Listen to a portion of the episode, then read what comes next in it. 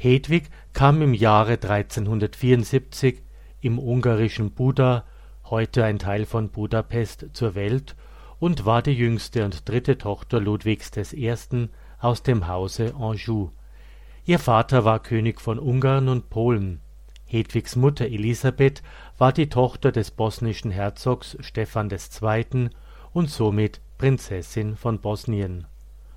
Schon im Alter von vier Jahren wurde sie nach damaliger Sitte mit Wilhelm von Habsburg verlobt, diese Verlobung jedoch wurde nach dem Tod von Hedwigs Vater wieder aufgelöst.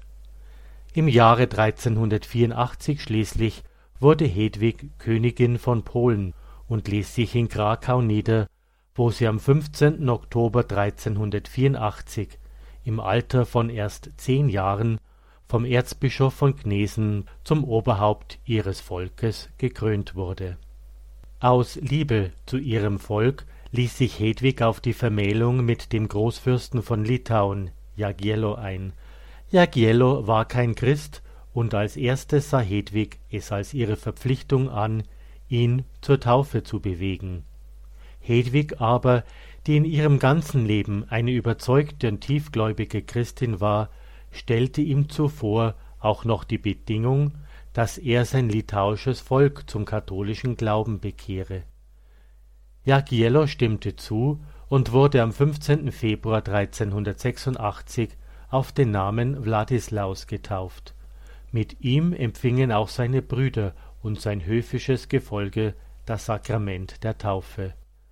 Drei Tage nach der Taufe heirateten Hedwig und Wladislaus. Hedwig war damals zwölf Jahre. Im März 1386 wurde sie zusammen mit Wladislaus, nunmehr Wladislaus II. Jagiełło, abermals gekrönt. Hedwig, die eigentlich Wilhelm von Habsburg liebte, war in der Ehe nicht glücklich, denn Wladislaus war ein roher und wilder Mann. Wladislaus ließ Litauen christianisieren und unter die polnische Krone stellen. Hedwig und ihr Mann konnten schließlich 1388 zusammen das litauische Bistum Wilna gründen.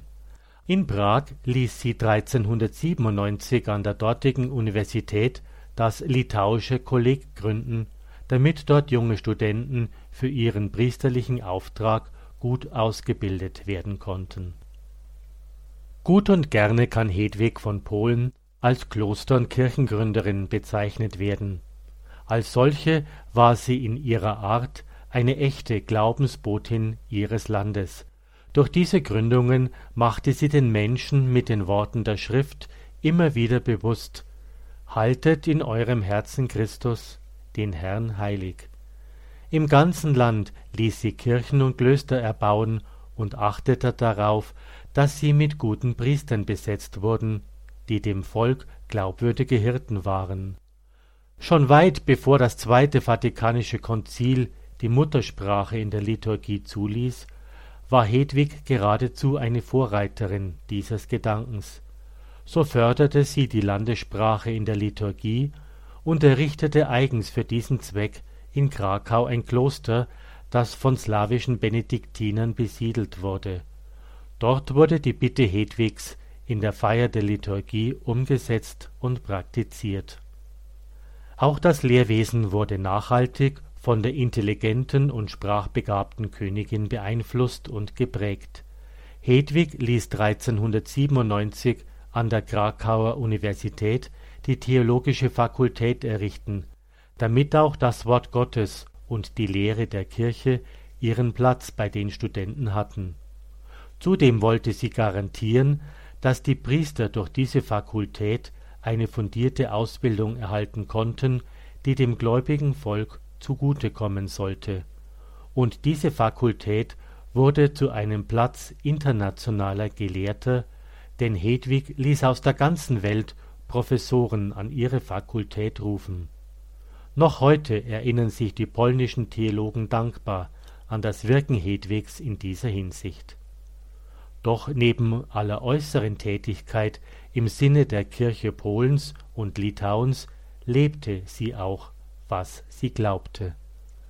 Als Ehefrau und als Königin war sie mildtätig zu allen, vor allem gegenüber den Kranken und Armen. Sie wurde ihrer Kirche, ihrem Volk und allen Menschen zu einer echten Mutter, für die die Liebe Priorität war.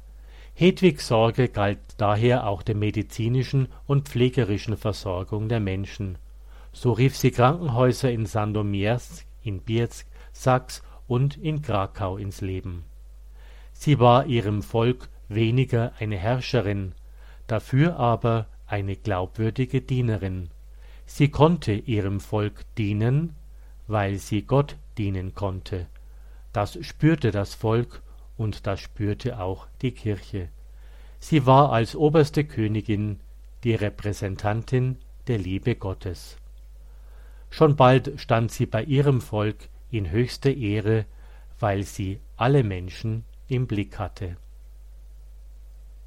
Hedwig verstarb mit erst 25 Jahren am 17. Juli 1399 in Krakau.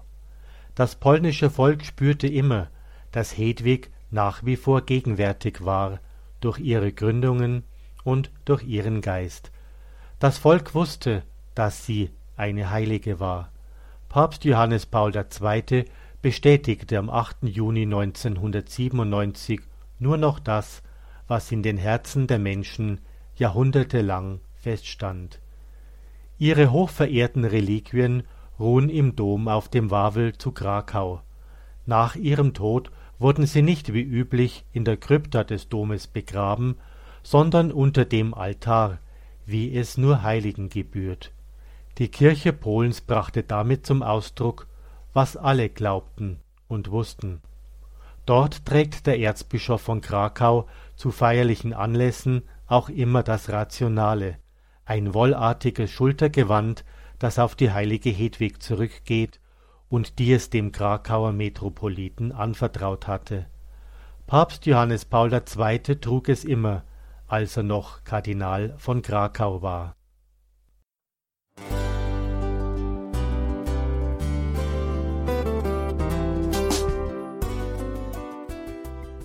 Liebe Zuhörerinnen und Zuhörer, vielen Dank, dass Sie unser CD- und Podcast-Angebot in Anspruch nehmen.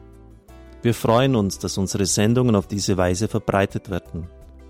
Dieser Dienst ist für Sie kostenlos. Für uns ist er allerdings mit einem nicht unerheblichen finanziellen Aufwand verbunden. Deshalb sind wir für jede Spende dankbar. Alle Bankverbindungen unserer Spendenkontos können Sie über unsere Homepage horeb.org unter dem Menüpunkt Spenden einsehen. Dort besteht auch die Möglichkeit, online zu spenden natürlich nach den neuesten Sicherheitsstandards.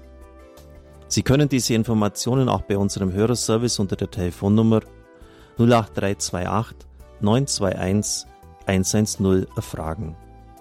Ich wiederhole die Rufnummer 08328 921 110. Vergelt's Gott für Ihre Unterstützung. Ihr Pfarrer Kocher.